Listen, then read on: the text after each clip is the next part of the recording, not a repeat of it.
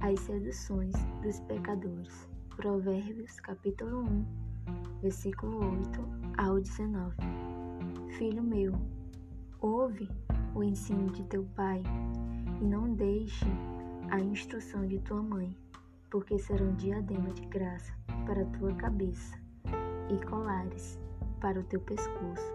Filho meu, se os pecadores querem seduzir-te, não os consintas.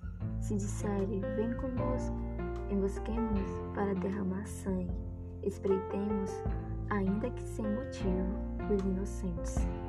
Traguemos-los vivos como o abismo, inteiros como os que descem a cova.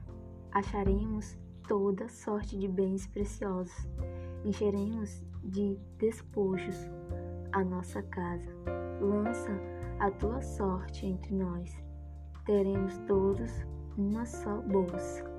Filho meu, não te ponhas a caminho com eles.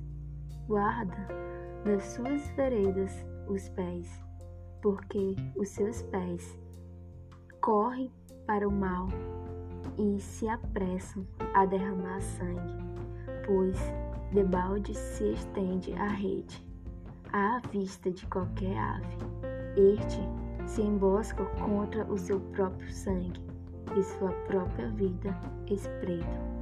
Tal é a sorte de todo ganancioso.